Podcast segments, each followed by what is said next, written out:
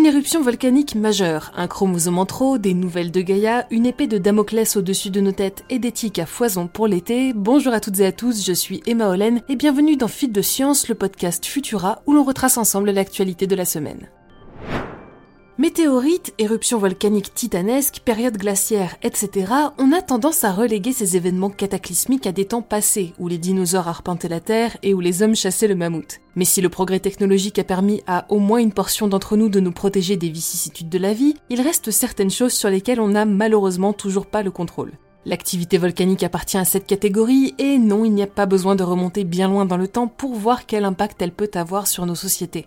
En 1991, l'éruption du mont Pinatubo a fait chuter les températures globales pendant 2 à 3 ans. En 1815, l'éruption terrible du mont Tambora, l'une des plus violentes qui ait marqué ces 10 000 dernières années, a causé la mort directe de 11 000 personnes et jusqu'à 100 000 personnes rien que dans la région environnante à cause de l'hiver volcanique qui s'en est suivi. Ces explosions ont été entendues à plus de 1400 km et le volcan s'est effondré sur 1400 mètres. 1816 a été baptisé l'année sans été. Il y a aussi l'éruption du volcan Laki en 1783 dont les famines résultantes auraient précipité la Révolution française, ou celle du mont Tarawera en Nouvelle-Zélande qui a causé la grande famine de 1315-1317. Et puis, il y a cette anomalie climatique survenue il y a environ 3500 ans. Révélée par plusieurs indices, notamment au sein des anneaux de croissance des arbres, elle a longtemps été attribuée à l'éruption du mont Terra, dont la caldeira forme aujourd'hui l'île de Santorin, en Grèce, entre 1680 et 1500 ans avant notre ère. Mais d'autres indicateurs semblent suggérer que le climat aurait été perturbé par un ou plusieurs événements volcaniques à sept autres reprises, entre 1654 et 1524. Afin de démêler l'ensemble des événements survenus durant cette période et d'attribuer à chaque effet une cause bien précise, un groupe de chercheurs a analysé plusieurs carottes de glace issues des calottes antarctiques et groenlandaises. Leurs résultats révèlent qu'une éruption particulièrement intense aurait eu lieu en moins 1628, mais le coupable n'est pas à chercher en Grèce, annonce-t-il. L'éruption de l'Anyakchak, située en Alaska, serait en effet responsable des perturbations majeures détectées dans la glace. Elle aurait été précédée par l'éruption d'un autre volcan, d'origine encore inconnue, en moins 1654. D'après les volcanologues, ces deux événements auraient de loin été les plus catastrophiques de l'hémisphère nord sur les 4000 dernières années, affectant le climat durant un ou deux ans de manière globale. Aujourd'hui, si l'homme a certainement pris le relais en termes d'impact négatif sur le climat, il est bon de rappeler que les catastrophes peuvent encore s'additionner. Alors autant travailler sur les choses qui sont en notre pouvoir. Autrement dit, évitons de cumuler réchauffement climatique et éruptions catastrophiques. On a normalement tous et toutes appris à l'école qu'une paire de chromosomes XX donne un individu femelle et qu'une paire XY donne un individu mâle. Mais saviez-vous que, à l'instar de certaines personnes intersexes, un humain mâle sur 500 possède un chromosome sexuel surnuméraire? À l'échelle de l'humanité, ça fait vite beaucoup de monde, et d'après l'université de Cambridge, ce chromosome en plus n'est pas sans conséquences. Les personnes dotées d'un trio XXY peuvent parfois être diagnostiquées pendant l'adolescence car cette anomalie, connue sous le nom de syndrome de Klinefelter, a tendance à retarder la puberté et à provoquer des problèmes d'infertilité chez les adultes. Au cours de l'étude, environ 23% des sujets XXY se sont déclarés au courant de cette anomalie, contre seulement 0,7% pour les sujets XYY. En effet, ceux-ci sont souvent plus grands que la moyenne, mais n'ont pas vraiment d'autres indicateurs susceptibles de leur signaler une anomalie génétique. Pourtant, les uns comme les autres sont exposés à des risques plus élevés d'un certain nombre de maladies métaboliques, vasculaires et respiratoires courantes, comme un diabète de type 2, une embolie pulmonaire ou une maladie pulmonaire obstructive chronique. Des maladies qui pourraient être évitées à condition que chacun et chacune soit au courant de l'existence d'un chromosome en trop dans leur cariotype.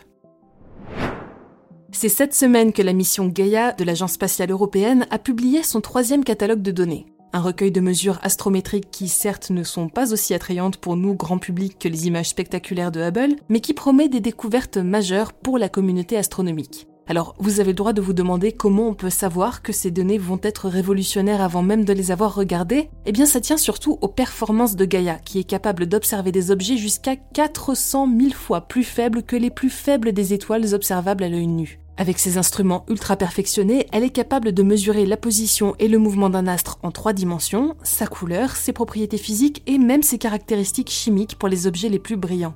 Le catalogue qui résulte de son travail est la référence en astronomie et cette nouvelle édition devrait contenir des détails inédits et améliorés pour près de 2 milliards d'étoiles dans notre galaxie. De quoi donner du grain à moudre aux chercheurs pour quelques années.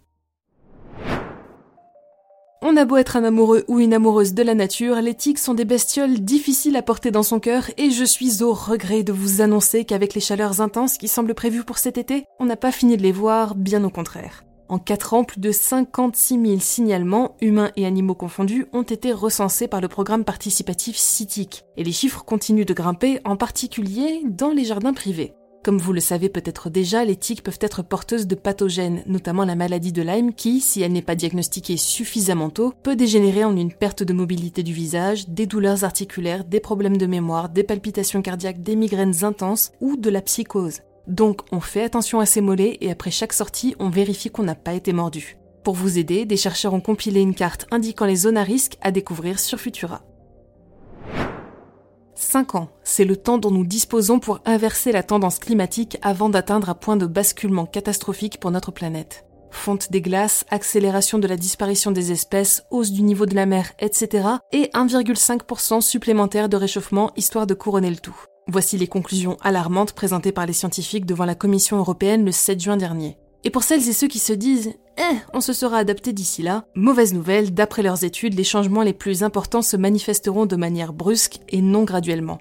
Pour limiter le réchauffement climatique à 1,5 degré, les Nations Unies préconisent une réduction de 43% de nos émissions d'ici 2030, un chiffre qui ne cesse d'augmenter à mesure que l'inaction perdure. Et d'ailleurs, d'après Johan Rockström, directeur de l'Institut du climat de Potsdam, limiter la hausse des températures à 1,5 degré n'est pas exactement une panacée, mais déjà une très mauvaise nouvelle pour l'humanité, avec des changements dramatiques et irréversibles pour certains écosystèmes uniques et indispensables à notre bon fonctionnement. C'est le point auquel tout part à volo, un point qui nécessitera de grands efforts, mais face auquel chaque petite action compte aussi. Alors ce week-end, je vous invite à réfléchir à un geste que vous souhaiteriez faire pour le climat et à l'implémenter dans votre quotidien.